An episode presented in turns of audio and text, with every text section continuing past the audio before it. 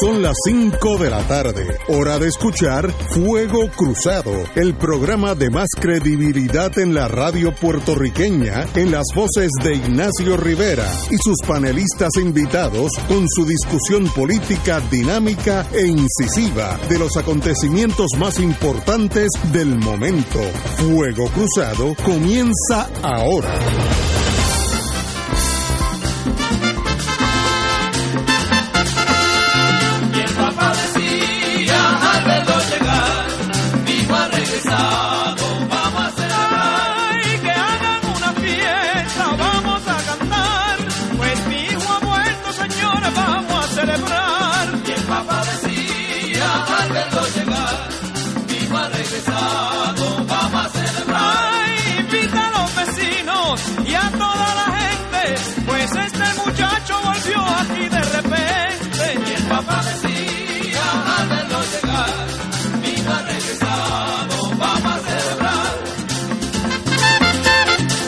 Vamos a empezar hoy. Eh, obviamente, como hay una música en el programa, eso deja ver la huella digital de Néstor Duprey, que está hoy con nosotros. Muy buenas, Néstor.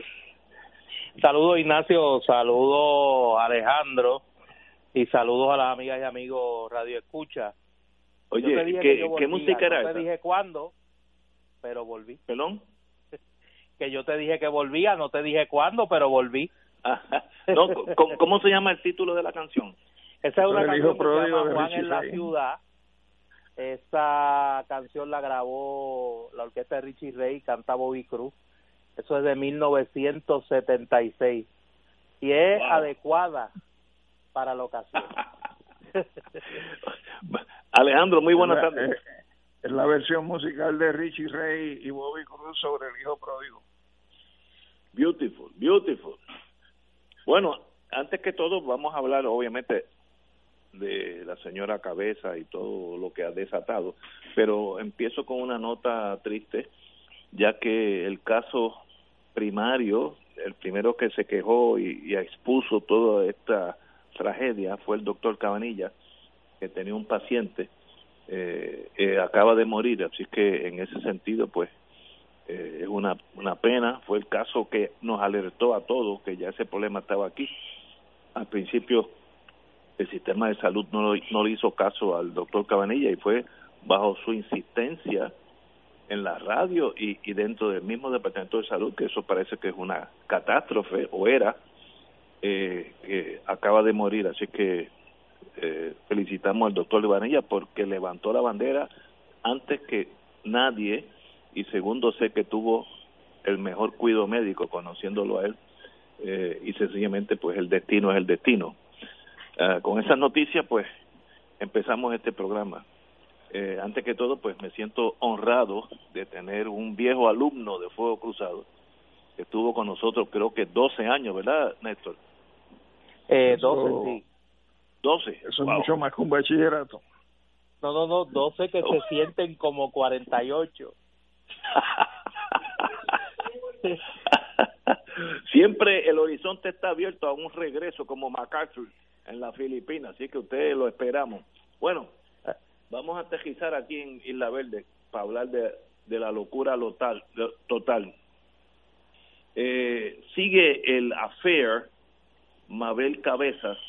Hoy yo recibí una llamada eh, de alguien que pues, le interesa este tema y e indicó que ella trabaja en el Departamento de Salud y que esta señora eh, era tenía el título de jefe de personal bajo el ciudadano Rodríguez y que literalmente no sabía por dónde entraba la puerta de la oficina de personal, que era totalmente inepta, palabras de ella, totalmente inepta. Pero parece que estaba bien conectada, porque cuando el psiquiatra Lorenzo González, que me da la impresión que viene de otro eh, cuartel general, otra forma de mirar la vida, eh, se da cuenta de con quién está jugando. La no, perdón, esto fue la señora Quiñones del Hongo, eh, la destituye, pero en 20 minutos la reconstituyen, es de la palabra, en la fortaleza con un trabajo más alto y más remunerado y de más poder, etcétera, etcétera. Lo cual demuestra que esta señora pues está, es una de las bendecidas del sistema o tiene alguien que es uno de los bendecidos del sistema que la está protegiendo. Esta señora pues manejó el caso de la que todo el mundo conoce de las pruebas en contra de la orden expresa de la secretaria de, de Salud eh, la señora Quiñones del Hongo. Y ahora empieza a salir, que ahora sale, después que llega Lorenzo González, eh, el, doctor Lorenzo González, sale que esta señora había, a través de una compañía esa que de empleo, eh, otorgado un contrato de 200 mil dólares a una amiga de ella, 200 mil dólares. Y a su hermana, como no se pueden emplear directamente, pues lo utilizan a través de este subterfugio. También en un mes nada más ganó 30 mil dólares. En otras palabras, esta señora está con plutonio 220 desde que llegó allí. Primero, no estaba cualificada para ser jefe de personal y segundo, su ejecutoria allí es, es nula, si no negativa. También estuvo envuelto en la catástrofe de la ayuda que el doctor Cabanilla trajo aquí gratis desde Houston y por ineptitud de esta señora Mabel Cabeza se perdió parte de ese, eh, eh, esto fue bajo María, de ese shipment eh, en, en, en, aquellos días. Eh, hoy pues ella es una civil, pero si yo fuera detective, ella es lo que se dice en la mafia, un soldado, que es lo menos importante en la estructura criminal de la mafia. Después de, después de los soldados están los tenientes, después los capos y luego capos de tutti capi. Me gustaría ver, si yo fuera detective, quién es el santo que está al lado de ella para que haya llegado tan, leja, tan lejos sin educación formal en el sentido de jefe de personal, etcétera, etcétera. Eso es el menú aperitivo como como me hace tiempo que no oigo de, de Néstor, le voy a pasar la batuta a Néstor Dupré. Mira, eh, vamos a hacer un relato corto y trágico de esta de esta secuela porque esto es esta es la herencia maldita que nos dejaron Ricardo Rosselló y Elías Sánchez vamos a empezar por ahí Mabel Cabeza es eh, una operadora política amiga de Ricardo Rosselló desde la época del Colegio Marista.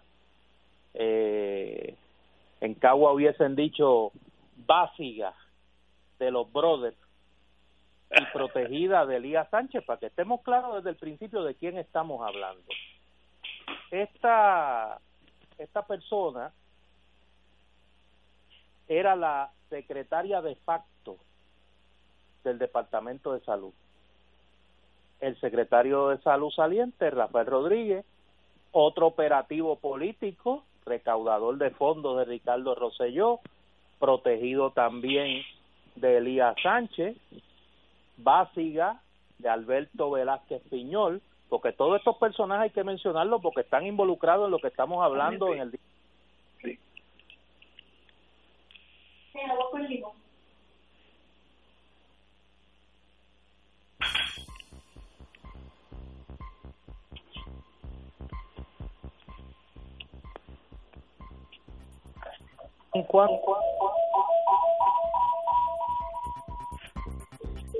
Le cayó Néstor.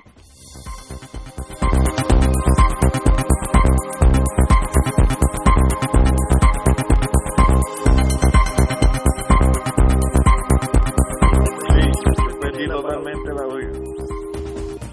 ¿Usted tiene la palabra? Alejandro. Pues mira, yo creo que yo, yo empezaría comentando por donde fue la interrogante tuya, Ignacio, eh, que es quién está encima de quién a la hora de iniciar esa investigación detectivesca de la cual tú mencionas. Y por ejemplo, si se trata de una persona que fue relevada de sus funciones en el Departamento de Salud y posteriormente se le recluta como un ayudante en Fortaleza, pues el sistema de Fortaleza se llama la oficina del gobernador propia y tiene su propia estructura de personal, su propia estructura de reclutamiento, tanto en el caso de empleados que entran a trabajar en el servicio de carrera, como también aquellos que entran a posiciones de confianza. Por lo tanto, por donde habría que comenzar ese elemento de investigación o seguimiento de la pista para tratar de llegar a quien está en el tope de la pirámide sería por el que ejerció o la que ejerció eh, la función de reclutador de esta señora Mabel Cabeza una vez ella se le releva de sus funciones en el Departamento de Salud. Y a partir de quién haya sido la persona que haya intervenido en ese proceso de reclutamiento, que es un proceso que eventualmente si es un puesto de confianza, tiene una participación eh, directa. El poder nominador, que en este caso es la gobernadora, pues me parece que ya uno tiene una, una hoja de ruta por donde transitar a la hora de uno identificar quiénes son los funcionarios responsables en que esta señora haya llegado a la posición que llegó dentro de la estructura específica de la fortaleza, que es de donde sale eh, toda esta este tipo de, de comportamiento de su parte por el cual se le está señalando en estos momentos. Así que yo haría ese ejercicio. ¿Estás ahí? Sí, estoy Mira, yo creo, déjame retomar la conversación donde estaba antes de, de perder la comunicación y, obviamente suscribo totalmente lo que plantea eh, lo que plantea Alejandro de por dónde hay que comenzar aquí. Yo creo que hay que y en ese sentido como historiador déjame hacer eh, agarrarme de la historia, ¿no? Aquí la historia es una herramienta importante para entender eh, lo que está ocurriendo en el día de hoy. Y es que recordemos que al inicio de la administración de Ricardo Rosselló, hubo un cuestionamiento a Elías Sánchez como director del comité de transición de cómo Elías Sánchez estaba colocando en las distintas agencias de gobierno personas de su confianza. Y obviamente esta Mabel Cabeza es una de ellas en ese sentido, lo que lo que explota en estos días es la trama de cómo Mabel Cabeza pretende continuar siendo el poder detrás del trono o el poder en el trono en el Departamento de Salud eh, y que no se lo permite la secretaria saliente, eh, la doctora eh, Quiñones del Hongo trata de comenzar a tener control de todo el proceso de compra de la de las pruebas de eh, el COVID-19 trata de darle un contrato a la agencia BDO, ¿se acuerdan? Y BDO que fue que, que, su principal oficial ejecutivo está acusado. Y comenzamos a saber cómo se pretende hacer lo mismo que se hizo en María, lo mismo que se hizo eh, durante la situación de los terremotos y es el control político de toda la operación de emergencia y el control crematístico. Es quien se va a beneficiar económicamente de todo esto. Pero Mabel Cabeza no actúa sola. Mabel Cabeza tiene detrás toda una estructura política tiene una estructura en la oficina de la gobernadora, un ayudante de la gobernadora Wanda Vázquez, que se le coloca dándole instrucciones a la secretaria de salud, Quiñones del Hongo, para que en 20 minutos firmara un contrato. Eh, esta ayudante de la gobernadora, Marisol Blasco, eh, también se le identifica como parte del círculo cercano de Elías Sánchez. La trae la gobernadora del Banco de Desarrollo Económico y la coloca como ayudante de ella en Fortaleza.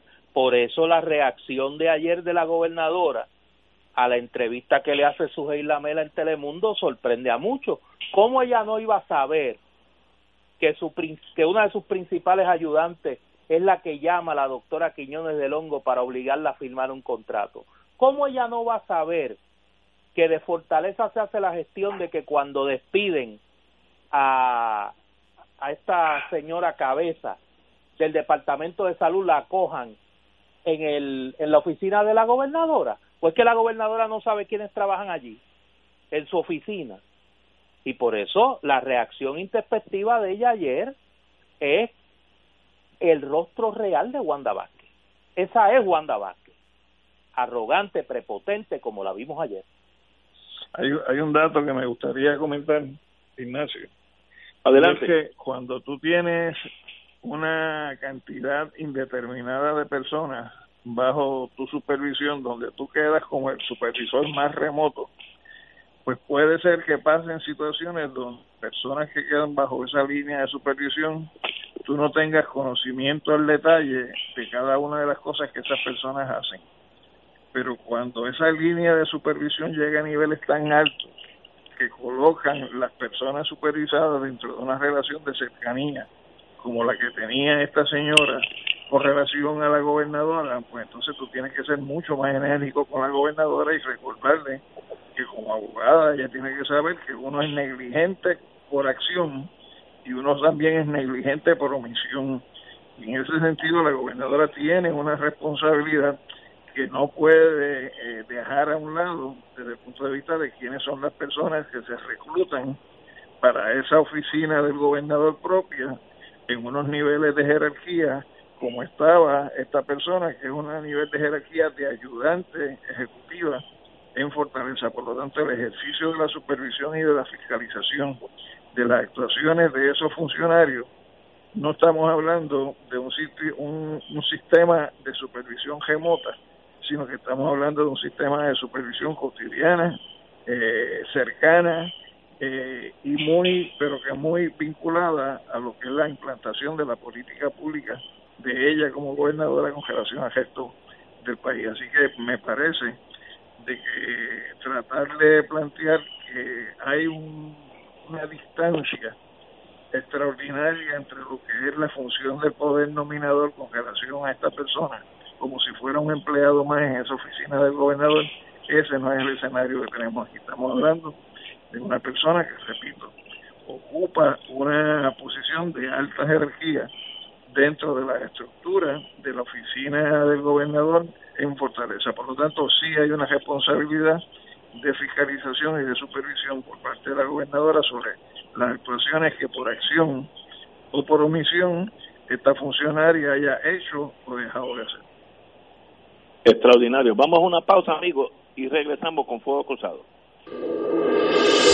Esto es Fuego Cruzado por Radio Paz 810 AM plan? ¿Te dejes escoger? El mío sí. Si me preguntas a mí, yo estoy con MMM. Me da más opciones de OTC y los recojo en la farmacia sin receta o los entregan a casa. Así de fácil. Cámbiate al plan que te da más opciones de OTC, con hasta 110 dólares mensuales para medicamentos sin receta. MMM, caminar juntos es darte mucho más. MMM Healthcare NRS es un plan HMO y PPO con un contrato Medicare. La afiliación MMM depende de la renovación del contrato. Beneficio válido. Gobierno, actor pagado. Hoy Puerto Rico vive momentos que han cambiado nuestro diario vivir. El coronavirus ya es una pandemia a nivel mundial. Por el bien de los más vulnerables y tus seres queridos, evitemos su propagación y contagio. La radio siempre ha estado en los momentos más importantes de tu vida. Ahora más que nunca estamos contigo. Por eso únete a nosotros y quédate en tu casa. Conéctate, somos tu mejor compañía para informarte, orientarte y entretenerte. Un mensaje de la Asociación de Radiodifusores y esta emisora.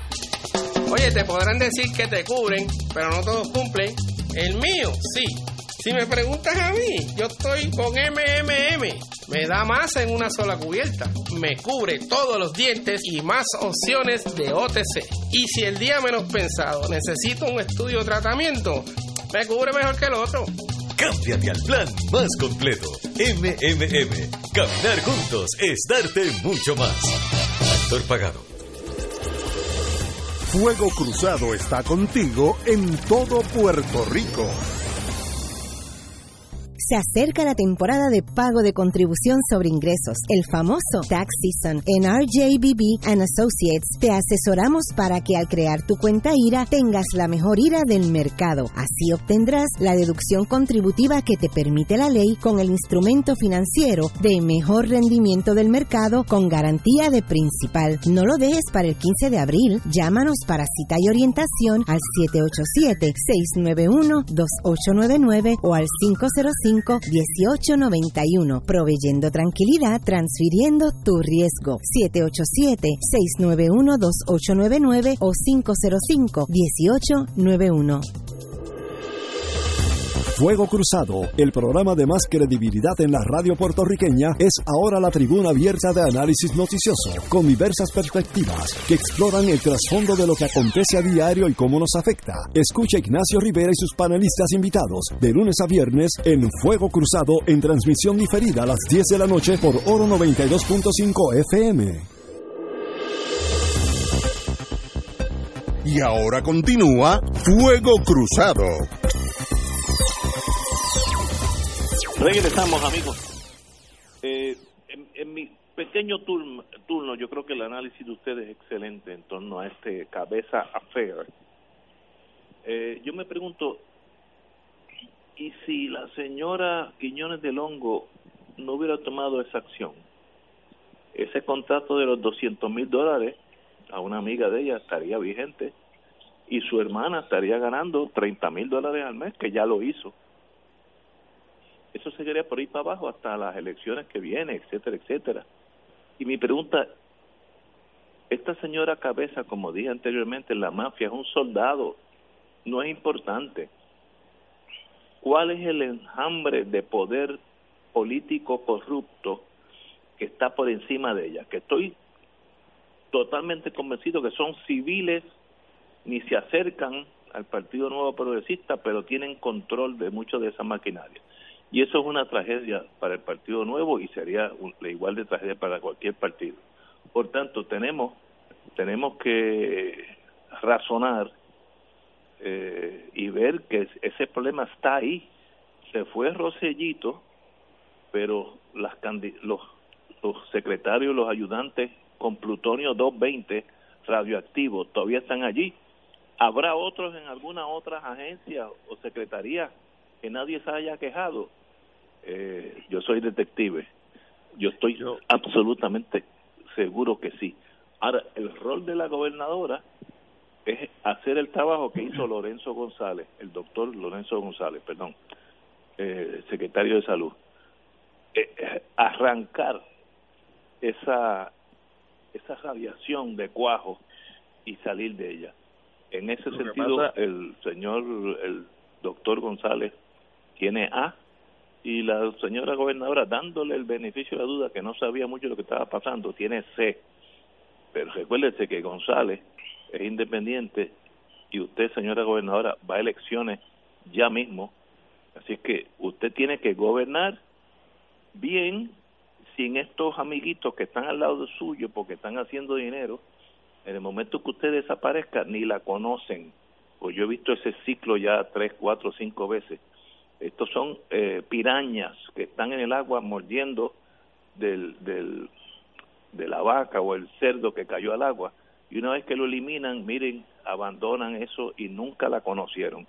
Así es que sea gobernadora y como dicen en el Navy, winning command, command. Igual que la felicitamos cuando hizo el, el toque de queda, que yo fui el primero que dijo, eso es lo que hay que hacer. Y estoy seguro que fue lo mejor que ella hizo en este cuatenio cuidado con los pillos alrededor suyo, que hay un montón de vigilantes que se la pueden comer viva y usted sería una víctima más.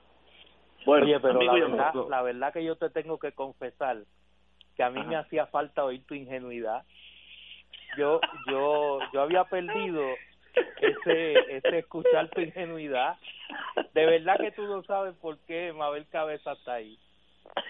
no, yo no sé pero es que no puede ser. Oye, yo no hace no hace no, no hace tres meses que me fui yo pensé que tú, habías mantenido algo de ese instinto que yo traté de, de, explicarte de, de cómo opera esta gente. Esto es la familia. Esta, esta es una coyunta. ¿Tú te acuerdas en el campo cuando decían los coyuntos? Esta es una coyunta de la familia. Eh, Rodríguez eh, Erazo, Rodríguez Sifonte, eh, Sánchez Sifonte y Ramas Anexa. Esta es una operadora política de Elías Sánchez Sifonte colocada en el Departamento de Salud, igual que habían colocado a Alberto Velázquez Piñol, igual que habían colocado otra gente que poco a poco han ido saliendo. Y lamentablemente, porque si fuera en una situación normal, pues esto era un mero escándalo político y un acto de corrupción. Es que esto raya en una conducta genocida. Aquí está muriendo gente. Aquí va a morir lamentablemente gente. Y va a morir gente porque aquí hubo un aquí hay y hubo personas que su primer interés no es salvar vidas su primer interés no es el bienestar del país.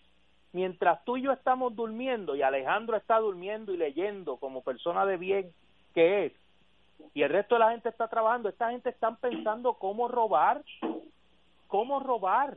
O sea, y roban desde lo pequeño hasta lo grande, porque ese es su único afán. Lamentablemente, nosotros vamos a ir descubriendo en los próximos días a medida que las investigaciones que se, que se han comenzado, la investigación de la Cámara de Representantes, que en ese sentido, debo recordar, el pasado sábado yo hice una, una petición al presidente de la Comisión de Salud de la Cámara, Juan Oscar Morales, para que abriera una investigación y el legislador, eh, me parece que muy correctamente, no solo aceptó esa, esa petición, sino que ha comenzado a trabajar de manera dirigente, acopiando información y en el proceso de abrir una investigación que yo espero que sea seria.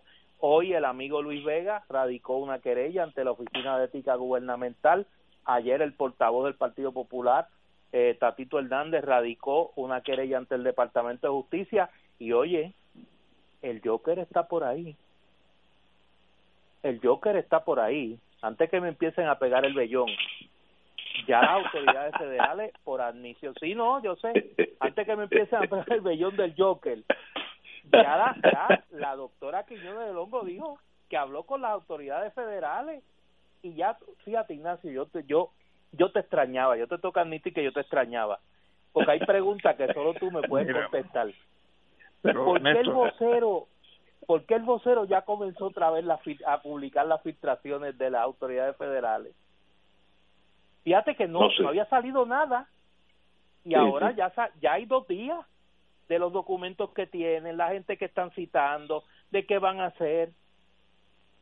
Y viene algo por ahí, yo me imagino. Digo, tú eres el que sabe de eso, tú eres el que está adentro. Yo, soy, yo, sé, yo sé muy poco. Ahora yo estoy más lejos, pero tú eres el que sabe de eso. Así que yo creo que lamentablemente para el país que no se merece este sufrimiento en medio de una tragedia como esta, vamos a escuchar más de las fechorías de esta ganga. Alejandro. Yo pienso, yo pienso, Néstor, que el que Ignacio exhiba en el programa ese tipo de ingenuidad, además de incorporar un elemento simpático en la discusión, incorpora un elemento didáctico, porque permite que uno, al señalar la ingenuidad, pueda de alguna manera desnudar lo que está detrás de esa ingenuidad, que es el convencimiento que sabemos tiene Ignacio de que entre esta gobernadora y la administración de Ricardo Rosselló no hay una diferencia, lo que es una No, es que tú eres, es que tú eres una persona noble. No, es que tú eres una persona noble y tratas de buscarle una explicación racional.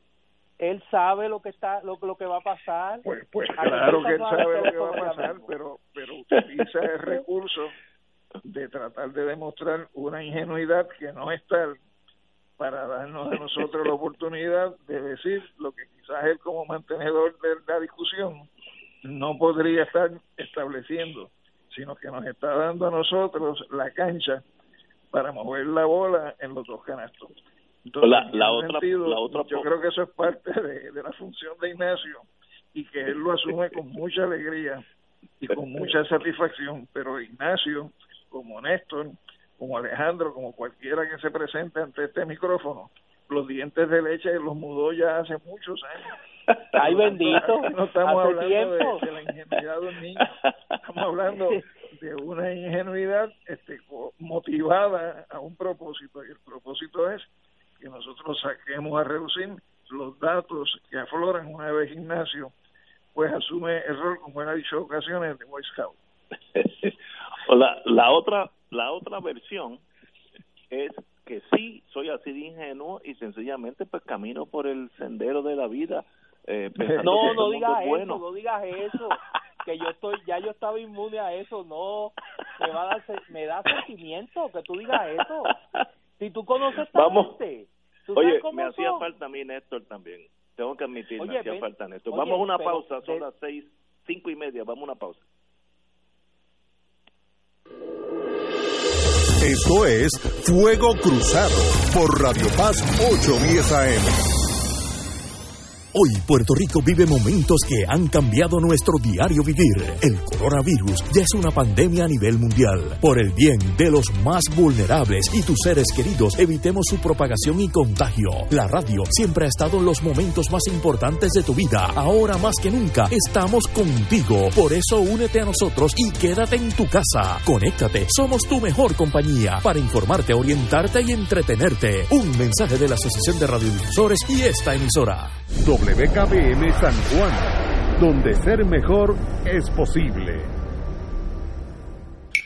No puedes perderte de martes a viernes de 9 a 10 de la mañana por Radio Paz 810 AM, tu programa favorito. De todo un poco con Manolo Almeida y su grupo. Salud, motivación, cultura, farándula y más. ¡Estamos vivos! Escucha los sábados a las 5 de la tarde para servirte un programa del Colegio de Profesionales del Trabajo Social de Puerto Rico con los temas de interés a la comunidad. Recuerda, los sábados a las 5 de la tarde para servirte por Radio Paz 810.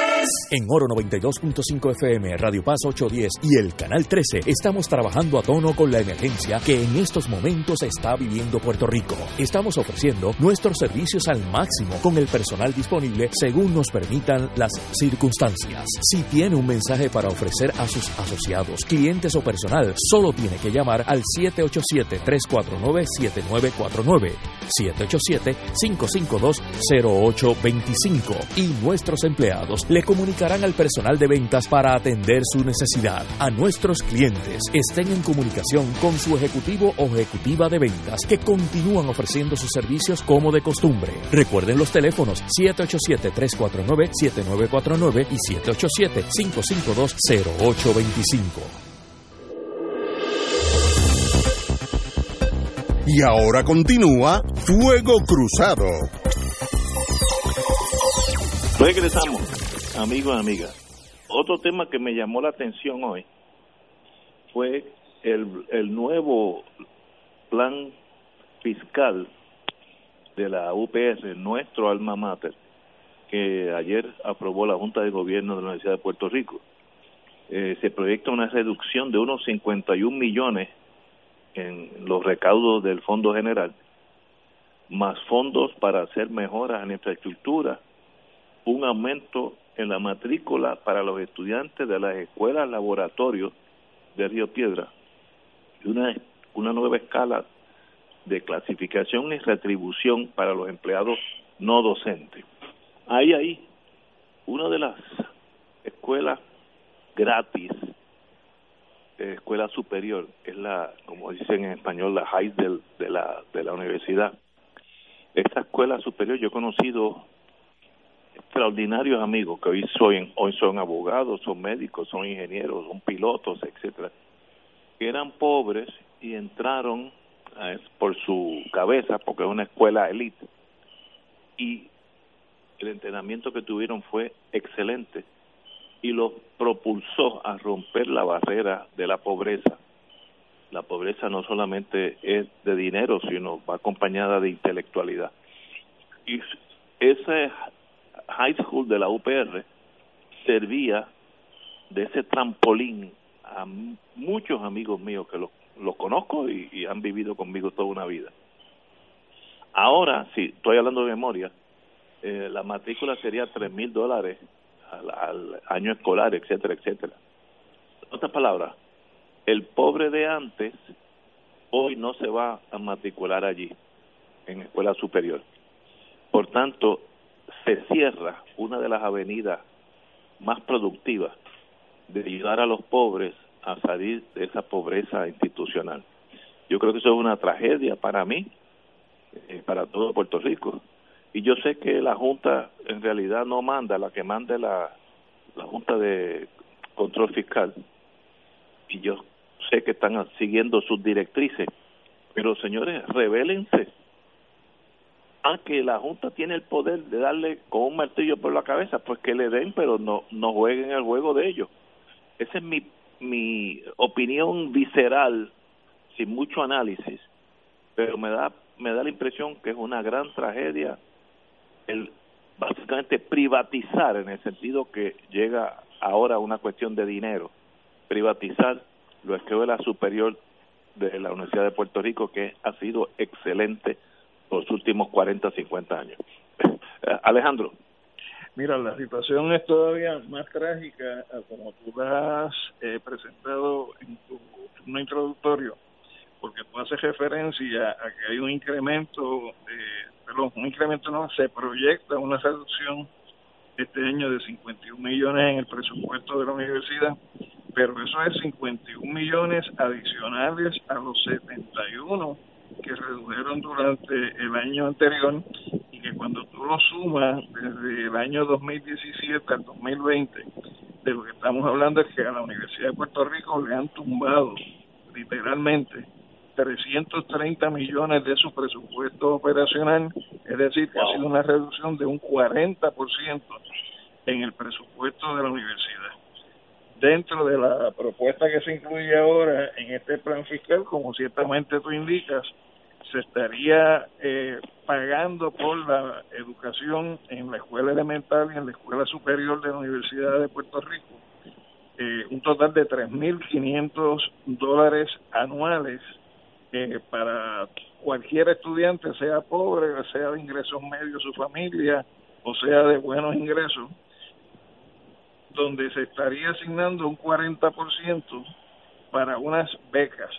Lo que pasa es que el concepto de las becas dentro de este plan fiscal que se ha sometido por parte de la universidad eh, llega al punto de que tomando en consideración lo que van a ser los recortes eh, en servicios y los aumentos en matrícula para todos los estudiantes, los de secundaria, los de primaria en, en las escuelas laboratorio o los estudiantes ya sea en curso de bachillerato o curso graduado, se crea una partida monetaria para unas becas, lo único que esas becas se le van a entregar a un ente privado como privatizador, para que sea entonces ese ente privado quien como negocio sea el responsable y encargado de administrar eh, la adjudicación de esas bonificaciones o becas para los estudios. Ese plan incluye además eh, un proceso de reducción en la plantilla, tanto de la parte académica como la de los empleados exentos no docentes, donde se proyectan cientos de, eliminaciones de puestos, donde por ejemplo ya la Universidad de Puerto Rico hoy tiene casi el doble de profesores a jornada parcial de lo que eran profesores eh, llamados full time en la universidad. Y además, aunque no toma una decisión eh, diciendo que no se está tomando porque se aprobó una resolución conjunta de Cámara y Senado sugiriendo que no se tocaran las pensiones de los empleados públicos. Aquí se hace una recomendación específica para que la Junta tome en consideración, la Junta de Control Fiscal, relacionada con congelar los planes de beneficios para el sistema de retiro, los aumentos este, eh, desde el punto de vista de los beneficios, eh, que pero los aumentos de edad que tendrían que cumplir las personas combinado con los años de servicio para poder tener acceso al retiro, donde hoy era 58 años, en adelante serían 65 años con los 30 años de servicio. Y donde, por ejemplo, además, en la propuesta que se está haciendo, se proyecta un incremento en el crédito que paga un estudiante eh, a nivel de bachillerato. Hoy es 124 dólares crédito y ya para el año entrante se monta en 10 dólares adicionales por crédito, que en el caso, por ejemplo, de un estudiante que tenga 18 créditos, pues estamos hablando de un incremento adicional por semestre en el costo de estudio de 180 dólares. Y así hay una proyección hasta el 2025 donde llegaría a la suma de 157 dólares por crédito y ciertamente cuando vamos a lo que son los costos de matrícula para estudiantes graduados en cursos graduados, en el 2025, que dentro de cuatro años más, cinco años más, eh, el costo por semestre estaría llegando a 6.637 dólares. Y estamos hablando de la universidad pública, donde tiene eh, el Estado una responsabilidad de garantizarle un acceso a la educación eh, a la población en este país a través de un sistema de educación público y se está haciendo en momentos donde se está proyectando la posibilidad de que haya recortes desde el punto de vista de eh, dinero que utiliza la mayor parte de los estudiantes universitarios en estos momentos a través de las becas eh, eh, así que me, me parece que sí, ciertamente es un plan, una propuesta de plan fiscal que constituye otra agresión de parte del eh, Estado, desde el punto de vista de Puerto Rico, que cumple, como tú indicas, como un acólito las imposiciones de la Junta de Control Fiscal, pero que también hay que poner el dedo acusador ante la Junta de Control Fiscal,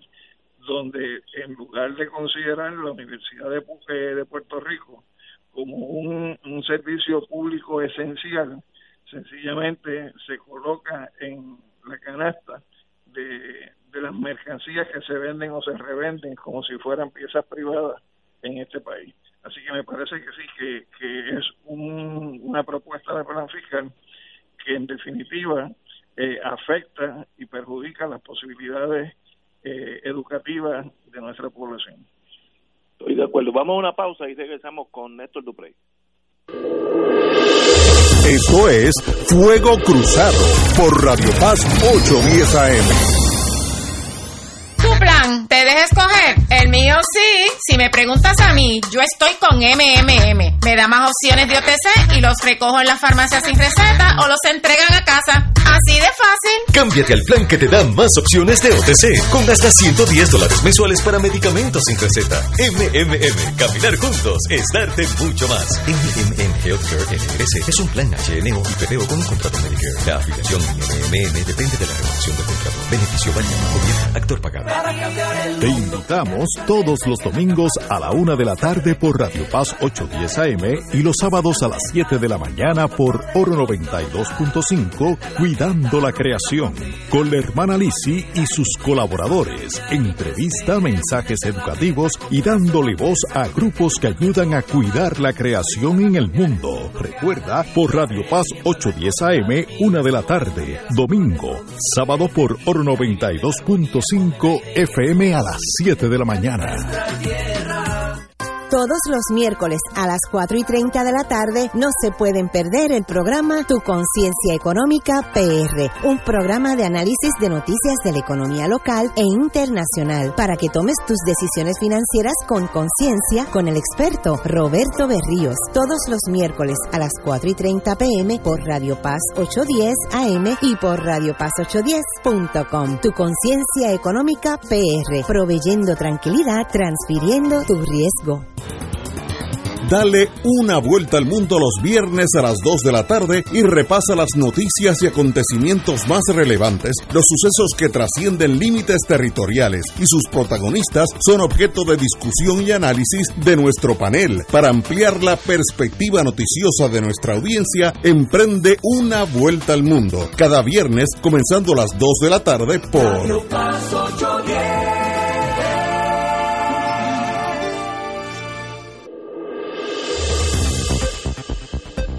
Y ahora continúa Fuego Cruzado. Regresamos, amigo. Don Néstor Duprey, la Universidad de Puerto Rico y sus cambios sustanciales. Néstor, ¿estás en la línea? Parece que, oye, parece que no lo él escucho, está en. Cagua. ¿Me oye? ¿Me oyes ahora?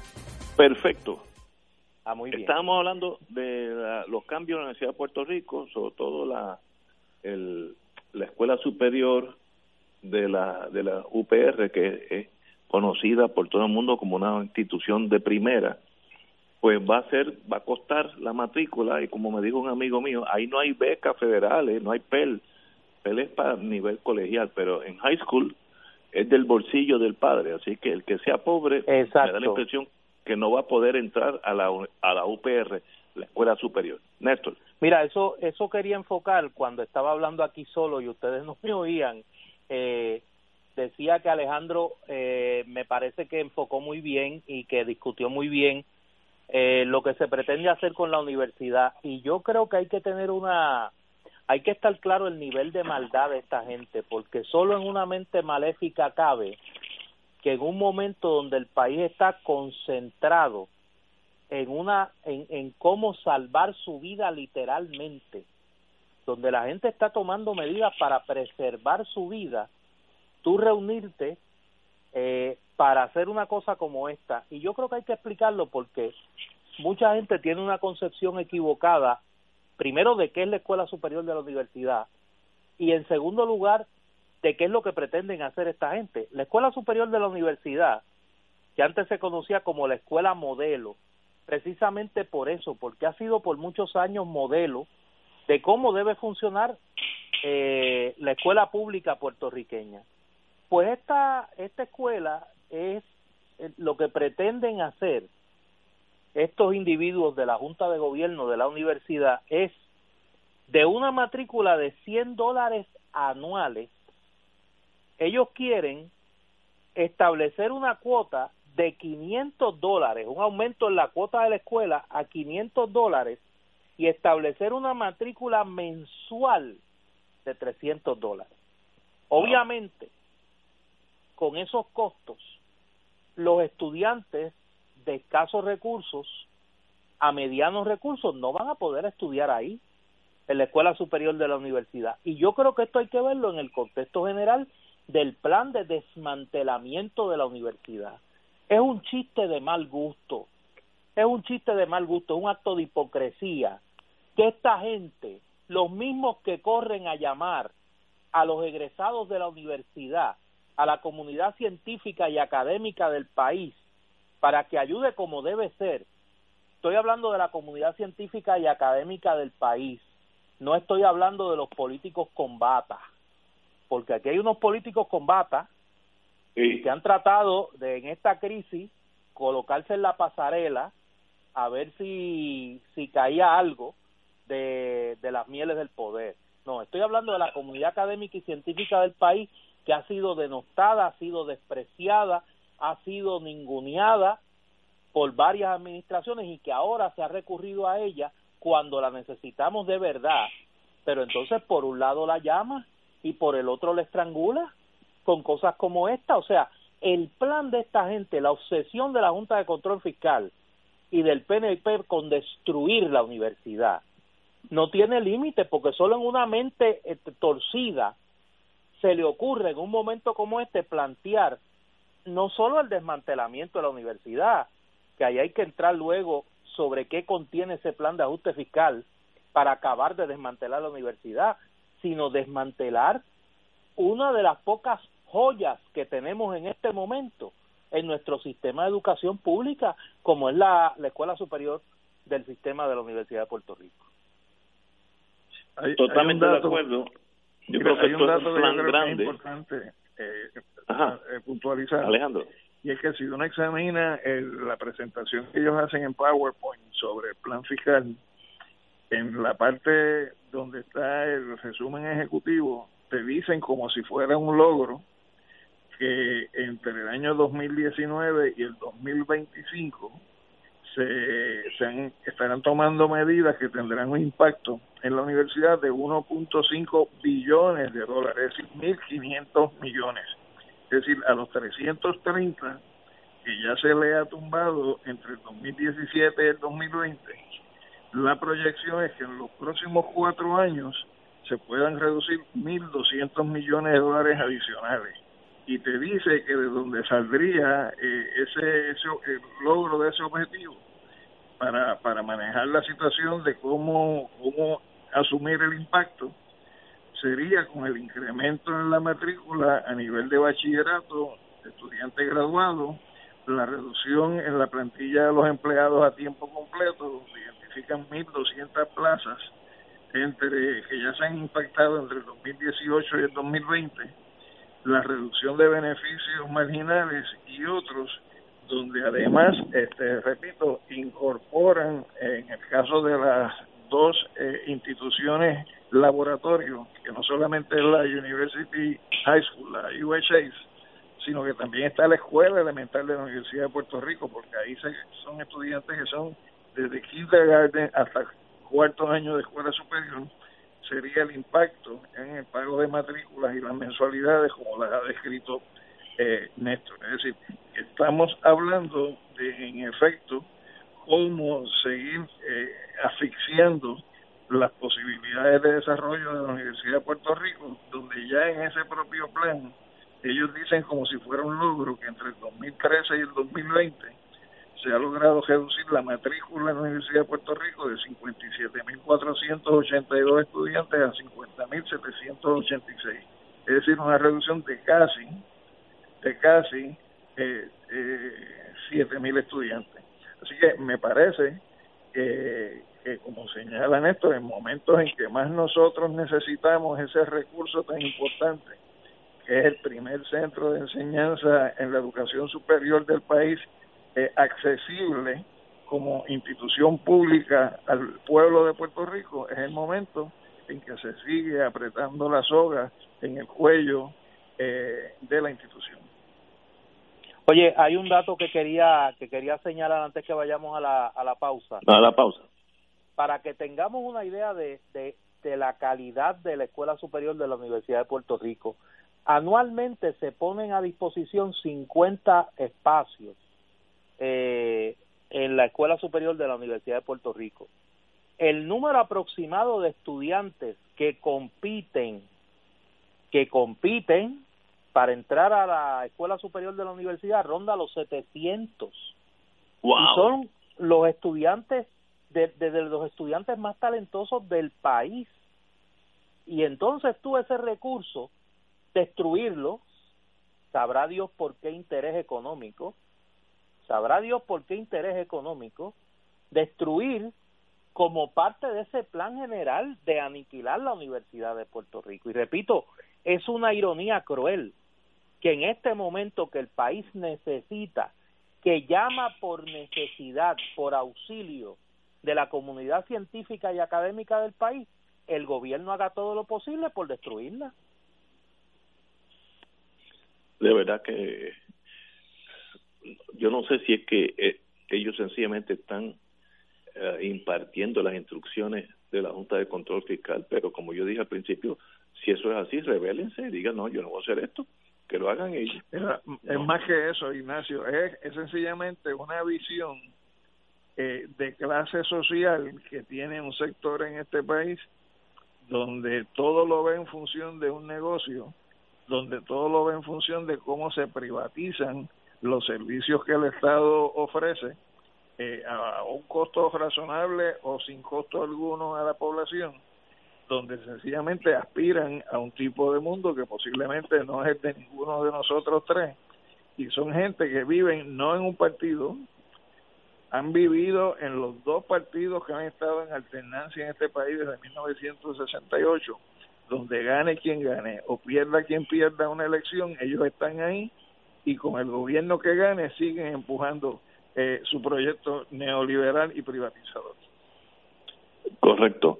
Eh, antes de ir a la pausa, eh, quiero indicar que hay una reducción en los contagios en Italia, que era el peor de los casos, y la curva ya empieza a descender, lo cual que es excelente noticia para el, la República Italiana. están en la tercera semana de encierre colectivo y ya bajaron, aunque tienen 11.591 mil eh, muertos, que es altísimo, eh, y se han recuperado 14.620. Pero ya la curva de, de contagio empezó a bajar y según estoy usando palabras del, del doctor Cabanilla, ese, eso es lo que hay que velar, que, que los contagios empiecen a descender. Así que Italia aparentemente, la vela Italia empieza a salir de esta, de esta tragedia que le dio bien duro al Estado italiano. Mucho.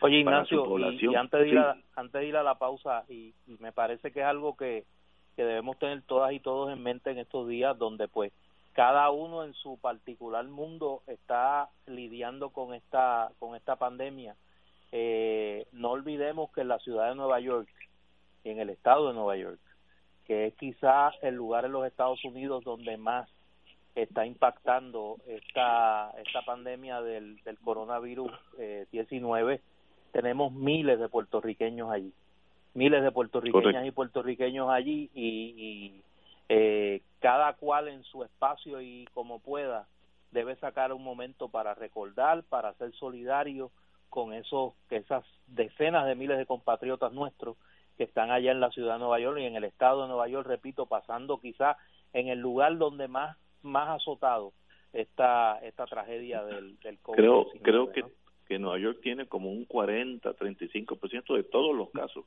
No, tiene como más del 45 tiene un total hasta hoy en la tarde de 75.795 casos positivos y con 1.550 fallecidos. En el caso de, en el caso de, si uno compara la situación de Nueva York con lo que es el total de casos en los Estados Unidos, los 50 estados y territorios, pues es 75.795 contra 177.452. Es decir, que Nueva York tiene más del 45% wow. el total de casos en los Estados Unidos. En Estados en, en New York hicieron un hospital en Central Park, hospital ambulatorio de, de, de esos portátiles, y el barco de la Marina Comfort llegó, atracó hoy, que tiene mil camas. Así que Nueva York se está preparando para una literalmente una tragedia neoyorquina. Así que lo, las palabras de Néstor debemos estar todos con nuestros puertorriqueños allá. Tenemos que ir a una pausa, amigos. Son las seis de la tarde y regresamos con Fuego Cruzado. Esto es Fuego Cruzado por Radio Paz 810 AM. Oye, te podrán decir que te cubren, pero no todos cumplen. El mío, sí. Si me preguntas a mí, yo estoy con MMM. Me da más en una sola cubierta. Me cubre todos los dientes y más opciones de OTC. Y si el día menos pensado necesito un estudio o tratamiento, me cubre mejor que el otro. Cámbiate al plan más completo. MMM. Caminar juntos es darte mucho más. Hoy Puerto Rico vive momentos que han cambiado nuestro diario vivir. El coronavirus ya es una pandemia a nivel mundial. Por el bien de los más vulnerables y tus seres queridos, evitemos su propagación y contagio. La radio siempre ha estado en los momentos más importantes de tu vida. Ahora más que nunca estamos contigo. Por eso únete a nosotros y quédate en tu casa. Conéctate, somos tu mejor compañía para informarte, orientarte y entretenerte. Un mensaje de la Asociación de Radiodifusores y esta emisora. Tu plan, te dejes escoger. El mío sí. Si me preguntas a mí, yo estoy con MMM. Me da más opciones de OTC y los recojo en la farmacia sin receta o los entregan a casa. Así de fácil. Cámbiate al plan que te da más opciones de OTC con hasta 110 dólares mensuales para medicamentos sin receta. MMM. Caminar juntos es darte mucho más. MMM Healthcare NRS es un plan HNO y PPO con un contrato Medicare. La afiliación MMM depende de la renovación del contrato. Beneficio variable. Actor pagado. Y ahora continúa Fuego Cruzado.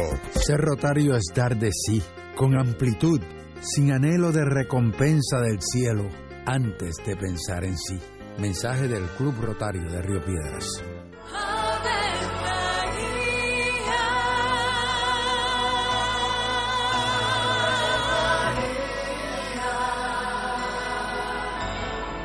El ángel del Señor anunció a María. Y ella concibió por obra del Espíritu Santo. Dios te salve María, llena eres de gracia, el Señor es contigo. Bendita tú eres entre todas las mujeres, y bendito es el fruto de tu vientre Jesús. Santa María, Madre de Dios, ruega por nosotros pecadores, ahora y en la hora de nuestra muerte. Amén. He aquí la esclava del Señor. Hágase en mí según tu palabra. Dios te salve María, llena eres de gracia, el Señor es contigo. Bendita tú eres entre todas las mujeres, y bendito es el fruto de tu vientre Jesús. Santa María, Madre de Dios, ruega por nosotros pecadores, ahora y Y el Verbo se hizo carne. Y habitó entre nosotros. Dios te salve María, llena eres de gracia, el Señor es contigo. Bendita tú eres entre todas las mujeres, y bendito es el fruto de tu vientre Jesús. Santa María, Madre de Dios, ruega por nosotros pecadores, ahora y en la hora de nuestra muerte. Amén. Ruega por nosotros, Santa Madre de Dios. Para que seamos dignos de alcanzar las promesas de nuestro Señor Jesucristo. Oremos. Derrama, Señor, tu gracia sobre nosotros, que por el anuncio del ángel hemos conocido la encarnación de tu Hijo, para que lleguemos por su pasión y su cruz a la gloria de la resurrección, por Jesucristo nuestro Señor. Amén. Gloria al Padre, al Hijo y al Espíritu Santo. Como era un principio, ahora y siempre, por los siglos de los siglos. Amén.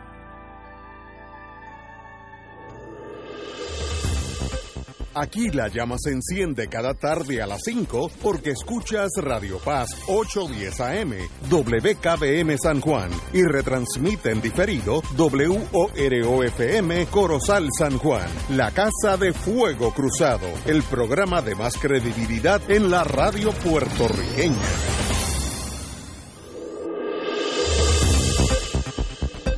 Y ahora continúa Fuego Cruzado. Estamos, amigos, amigos. Eh, Néstor, esto es más bien para su señoría. Como todos Cuéntame. sabemos, usted está en la carrera para ser electo eh, es representante por acumulación por el partido Victoria Ciudadana. Y yo sé que el, el virus este le ha alterado radicalmente la campaña política al mundo entero. Pero como estamos aquí en Puerto Rico, ¿cómo esta crisis ha afectado los planes tuyos, si algunos, en torno a que, qué ajustes has tenido que hacer después de que se desarrolle esta pandemia? Bueno, mira, déjame, déjame antes que de contestarte la pregunta políticamente, déjame ponerme el, el sombrero de historiador. Muy Yo creo que nosotros estamos pasando por uno de esos momentos que eh, definen eh, el rumbo de la civilización. Si uno, si uno estudia lo que han sido las pandemias en la historia de la humanidad, eh, luego de una pandemia de esta magnitud, eh, hoy los Estados Unidos están eh, estimando en alrededor de entre 100.000 a 200.000 los potenciales muertos en los Sí, Estados es. Unidos por esta por esta pandemia del COVID-19 y, y yo creo que no hay duda de que el mundo, la civilización eh, va a ser distinta luego de este de este fenómeno en la medida de que no se encuentre una vacuna rápidamente y que este fenómeno tenga varias olas de impacto, de impacto masivo, pues obviamente va a cambiar todo, la socialización, va a cambiar, la, va a afectar la economía dramáticamente. Y en el caso de la política, pues obviamente en el, eh, eh, es un es un momento de, de, que hay que repensar las maneras de uno comunicarse con, con el país. Yo afortunadamente pues tengo eh, mis redes sociales en Facebook, Néstor Duprey, en Twitter, Néstor Duprey y en Instagram, donde pues llevo el mensaje, por ejemplo, eh, el sábado por la noche, que era un día que noticiosamente es un día muerto, o sea, un sábado por la noche no suelen ocurrir noticias de impacto. El sábado yo hice un planteamiento público para que se investigara rápidamente las expresiones que hizo ese día en varios medios la saliente secretaria de salud, Concepción Quiñones del Hongo. Eh, y la acogida que tuvo ese planteamiento por la manera de difundirlo en nuestras redes sociales pues fue masiva y me parece que modesta, modestamente ayudó a que el asunto se moviera con la celeridad que se movió durante el fin durante el fin de semana. Eh, yo creo que va va a llevar a, a, decisiones que van desde qué va a pasar con las primarias de los partidos principales del Partido Popular y del Partido Nuevo que tienen primarias en junio hay que tomar una decisión de qué va a pasar eh, y yo creo que aquí no se puede, o sea, nosotros tenemos que estar operando día a día y, semana tras semana, ¿no? Eh, en la medida de que en Puerto Rico no hemos visto todavía el impacto más eh, eh, más fuerte de esta pandemia eh, y que nos esperan semanas eh, bastante complicadas, pues yo creo que, que, que replantea cómo uno va a llevar ese mensaje. Yo creo que aquí lo que se aceleró fue algo que sabíamos que iba a pasar, pero que no iba a que nadie pensó que iba que iba a ser el único medio de comunicación que eran las redes sociales. Yo creo que aquí las redes sociales van a van a tener un, papel protagónico en la campaña electoral eh, del cómo se lleva el mensaje. Eso va a llevar a todo el mundo a tener que reinventar sus maneras de comunicarse eh, y obviamente es un reto eh, pero yo, déjame decirte algo, que ese soy yo. Ahora voy voy a hablar de mí, de como yo soy, que no es el común de, de, la gente que está en el proceso político, pues porque yo soy como soy y, pues eh, respondo por mis actos. Yo creo que el país, y hay que tener mucho cuidado con esa hiperpresencia impuesta de los políticos en un momento como este. Este usted querer hacerse visible a la cañona, este usted querer ser todólogo, desde dar consejo a la gente de cómo no se contagian hasta, eh, mira, hay que tener mucho cuidado. Y en ese, en ese sentido me parece que el país no está para hiperprotagonismos. El país está para que se le ayude a vivir un momento doloroso, un momento triste, un momento complicado eh, para la para la cotidianidad y en la medida de lo posible, como yo en mi caso tuve que hacer este fin de semana, el hecho de que uno esté en cuarentena no quiere decir que uno está mudo y de que uno está ciego y de que uno está sordo a lo que está pasando a su alrededor. Esa función de denuncia en una sociedad democrática no se puede abdicar en ningún momento. Eh, y en ese sentido me parece que hay que tener mucha vehemencia, pero a la vez mucha prudencia. Y es lo por lo menos lo que yo he tratado de hacer pero no hay duda de que esto va a plantear este una redefinición total de las maneras de socialización y, y, la política no va a estar exenta de eso. Eh, yo sé que como yo abrí los ojos al mundo político en Estados Unidos, en Estados Unidos se dicen que los políticos cuando llega el momento, el año electoral, se la tienen que pasar, ellos dicen kissing babies, reunidos con, con la gente, poniendo a los niños pequeñitos en brazos, dándole un beso, hablando en hacer fundraisers con mucha gente, y eso cambia aquí y allá. Así que la, los medios sociales van a ser eh, mucho más importantes esta vez. Alejandro. creo que sí, es que, que algo que ha demostrado este, este proceso de estas semanas que llevamos más o menos guardados en las casas es la importancia que sigue teniendo la radio, a pesar de no ser eh, un medio social moderno, en términos de, del tiempo que lleva de haber sido inventado, el, el rol que juega la radio desde el punto de vista de socializar la información, establecer los canales de comunicación y a través de formas que antes quizás no utilizábamos, como esta que estamos usando ahora, que transmitir un programa de radio por teléfono cada uno desde su casa, pues no, nos está imponiendo pues formas distintas de hacer las cosas.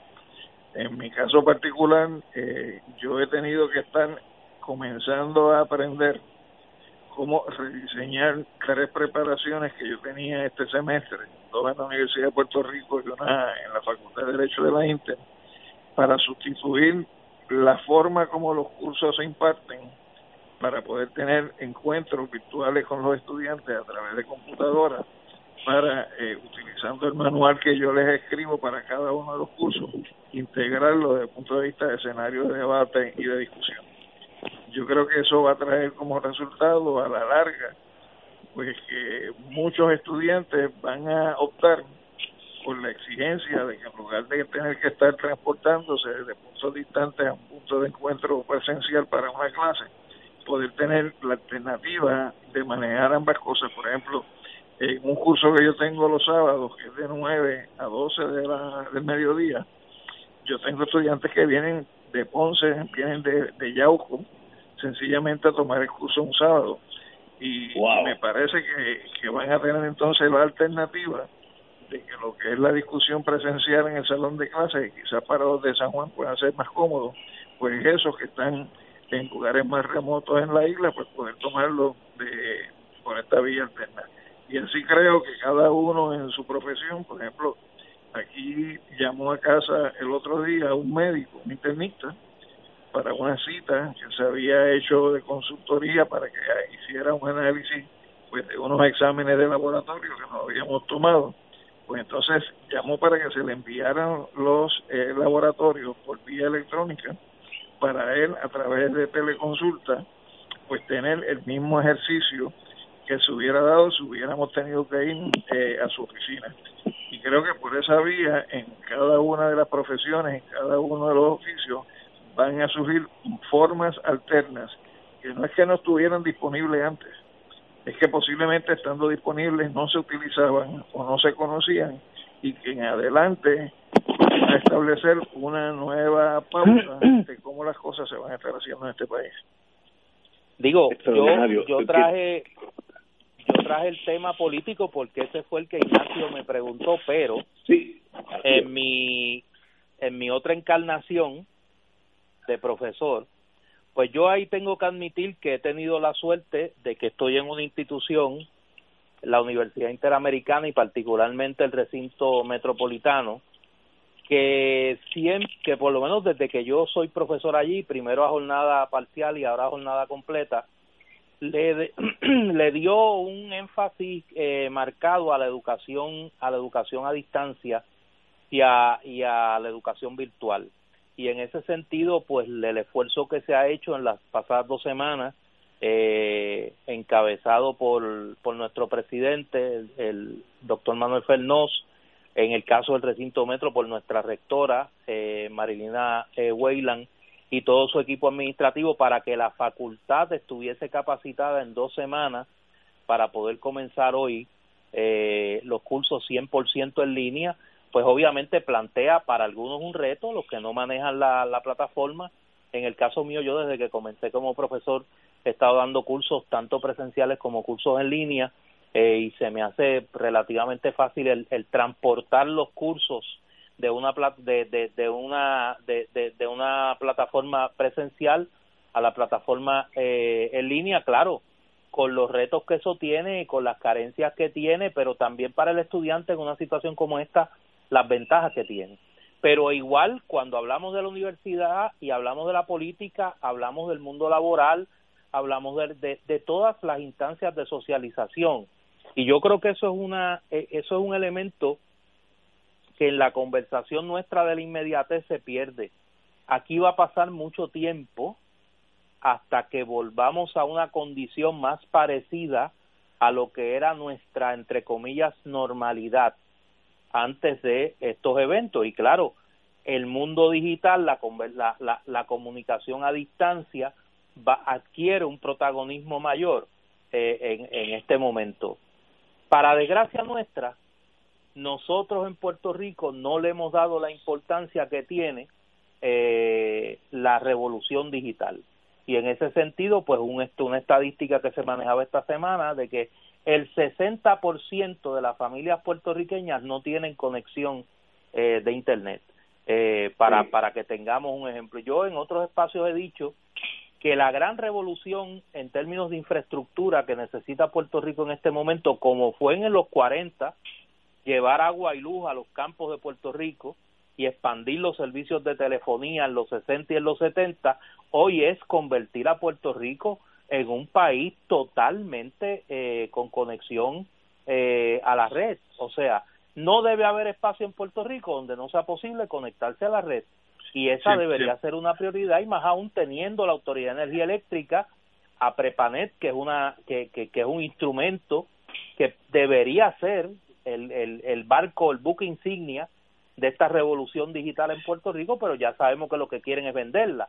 Pero a mí me parece que esa es una conversación que no solo en la academia, no solo en la política, no solo en la empresa privada, en el gobierno, en los hacedores de política pública hay que tener. ¿Cómo nosotros damos ese próximo paso a la revolución digital en Puerto Rico, que es el equivalente, repito, a lo que fue en los 40 llevar agua y luz a los campos de Puerto Rico y lo que fue en los 60 y en los 70 llevar las líneas y los postes telefónicos a todas las comunidades del país. Para eso, Néstor, tenemos que incorporar un ingrediente que es imprescindible, que es trabajar adelante el desarrollo de la vacuna anticorrupción para que no caiga en manos de lo que tú llamas los tumbólogos, pues la No, pero es que los tumbólogos aquí son, oye, proyecto. los tumbólogos son un suplemento vitamínico al COVID-19. son el suplemento vitamínico al COVID-19 los tumbólogos. Eh, eh, oye, no hay paz, en este país no hay paz con el tema de los Pero, tumbólogos. Por eso es que Mientras te digo nosotros que hay que, estábamos hay hablando que aquí, desarrollar primero el antídoto. Mira, Alejandro, mientras tú y yo estábamos hablando aquí con Ignacio y su alta dosis de ingenuidad, en, en Telenoticias, la periodista Sujei Lamela, que creo que hay que hablar de ella y de lo que pasó ayer con la gobernadora, Vamos a eh, eso después. estaba denunciando, igual que la compañera y amiga periodista Ivette Sosa, otro escándalo en el Departamento de Salud con la red digital. Cuando tú miras el informe de estadísticas de hoy, la hoja de ruta que nosotros debemos tener en esta pandemia, los números están mal y están mal porque están cambiando el sistema estadístico. ¿Por qué? Porque hay una pugna en una subasta. ¿Entre quién? Entre dos tumbólogos. ¿Y cómo, Señores, cómo nosotros podemos tenemos- competir con eso? Tenemos que ir a una pausa, amigo. Vamos a una pausa y regresamos. Esto es Fuego Cruzado por Radio Paz 810 AM. Oye, te podrán decir que te cubren, pero no todos cumplen. El mío, sí. Si me preguntas a mí, yo estoy con MMM. Me da más en una sola cubierta. Me cubre todos los dientes y más opciones de OTC. Y si el día menos pensado necesito un estudio o tratamiento, me cubre mejor que el otro. Cámbiate al plan más completo. MMM. Caminar juntos es darte mucho más. Actor pagado. Fuego Cruzado está contigo en todo Puerto Rico. Existen instrumentos financieros que generan ganancias de los mercados bursátiles con garantía de principal invertido. Las anualidades indexadas brindan excelentes rendimientos y garantías de inversión superando los instrumentos tradicionales de ahorro. Para orientación y citas, llama a los expertos en seguros y anualidades de RJBB and Associates al 787-691-2899 o al 787-505-1891 proveyendo tranquilidad, transfiriendo tu riesgo. Recuerda 787-691-2899 o 505-1891. 2.6 millones de autos en Puerto Rico, algunos de ellos con desperfectos.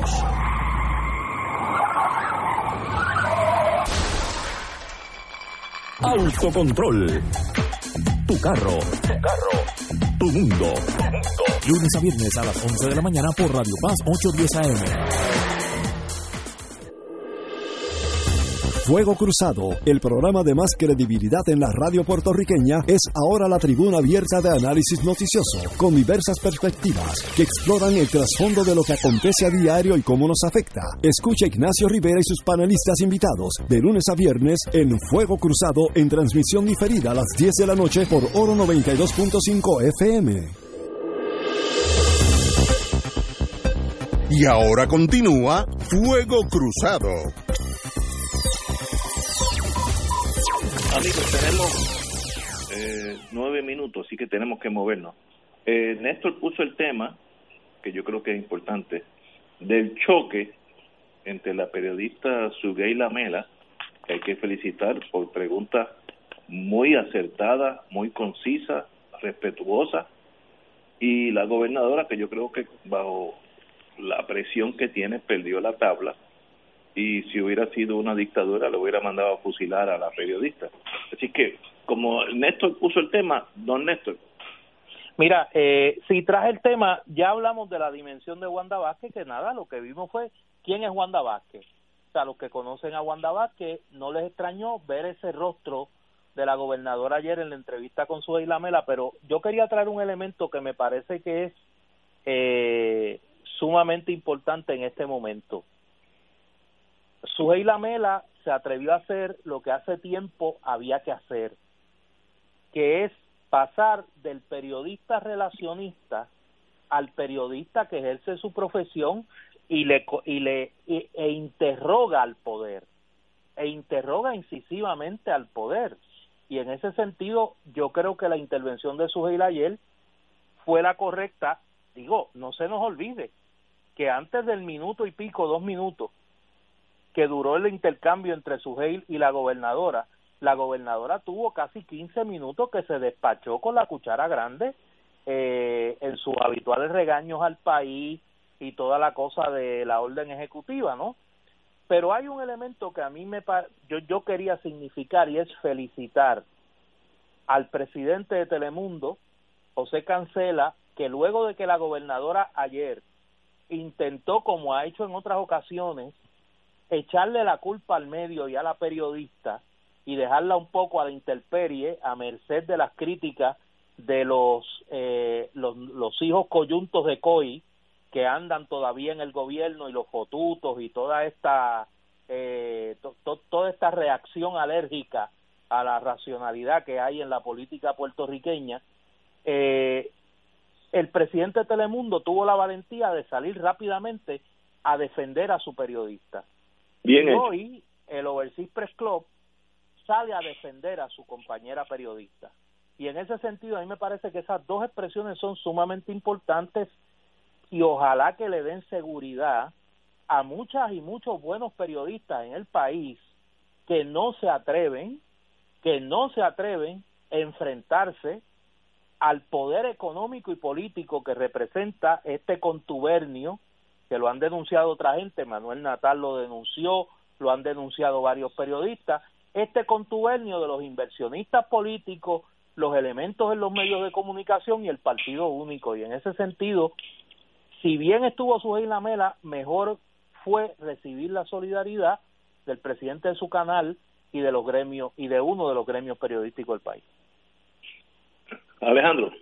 Bueno, yo, yo tengo que decirte lo siguiente, si, si bien este Sujei eh, no ha sido la única o el único periodista que ha asumido una postura así firme eh, al cuestionar las declaraciones oficiales que desde el gobierno eh, se envía a la ciudadanía, tampoco proliferan en este país periodistas que asuman ese tipo de rol en las conferencias de prensa.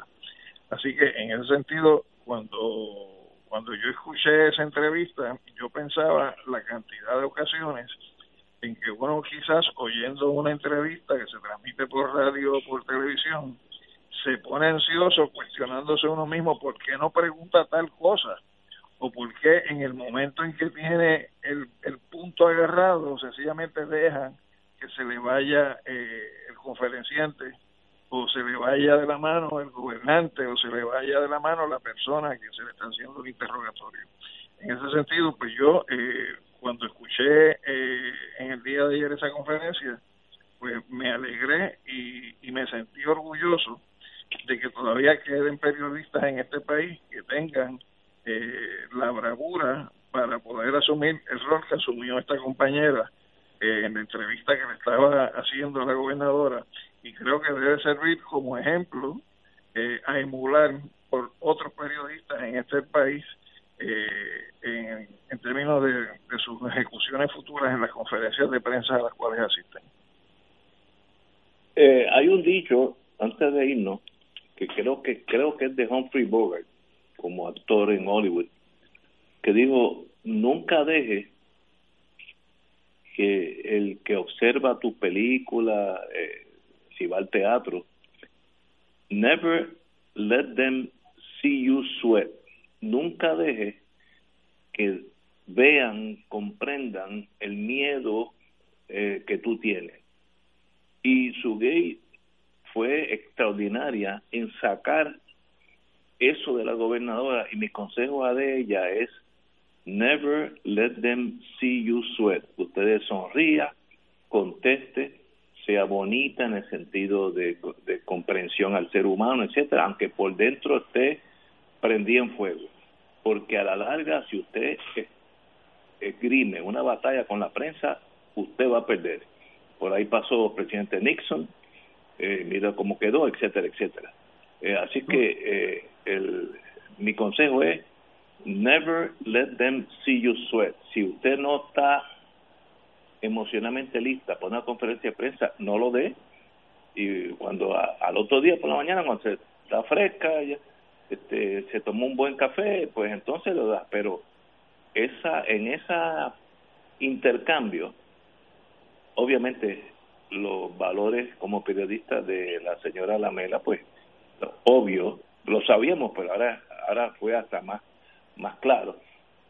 Y dejamos ver el monstruo que tenemos todos por dentro eh, de la gobernadora en un momento dado. Yo sé que está trabajando 20 horas al día, etcétera, etcétera, pero vuelvo y digo, never let them see you sweat. Eh, señores, tenemos dos minutos. antes de antes de irnos, porque sé que nos vamos ya mismo, eh, dos cosas. Número uno, para varias personas me han escrito que se están comiendo un cable porque no tienen que leer.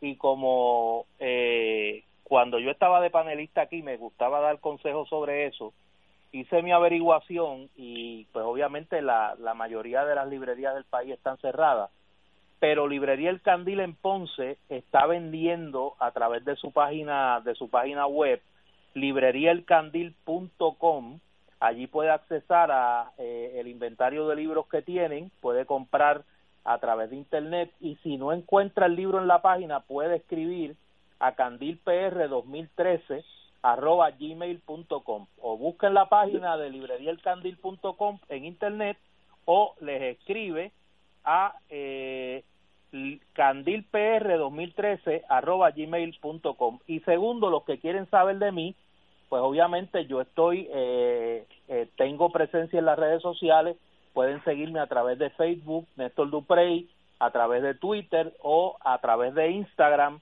y eh, cuando todo vuelva a acercarse a la normalidad, pues como habíamos anunciado, voy a tener un podcast donde vamos a estar conversando sobre los temas del país y claro, vendrá Fuego Cruzado cuando Ignacio me invite. Así será. Si fuera por mí, yo lo que yo traté de convencerte que, no te metieras a la política. Muy contento de haber compartido con Néstor después de tanto tiempo. Extraordinario, es la que Néstor me, me, me, me dio nostalgia el volver a oír a Néstor en sus mejores días. Y Mira, ve obviamente, le, faltó algo, Ignacio. Ajá. Porque dijo que los que quieren saber de mí, y les dijo cómo, pero no dijo que tienen que hacer los que no quieren saber de él. Ah, no, eso están haciendo lo suyo. Los que no quieren saber de mí están haciendo lo suyo. Oye, Ignacio, antes de irnos, ve acá tú que, como después yo no sé cuándo vuelvo a hablar, que hay hay movimiento en el bullpen. Hello. Mañana.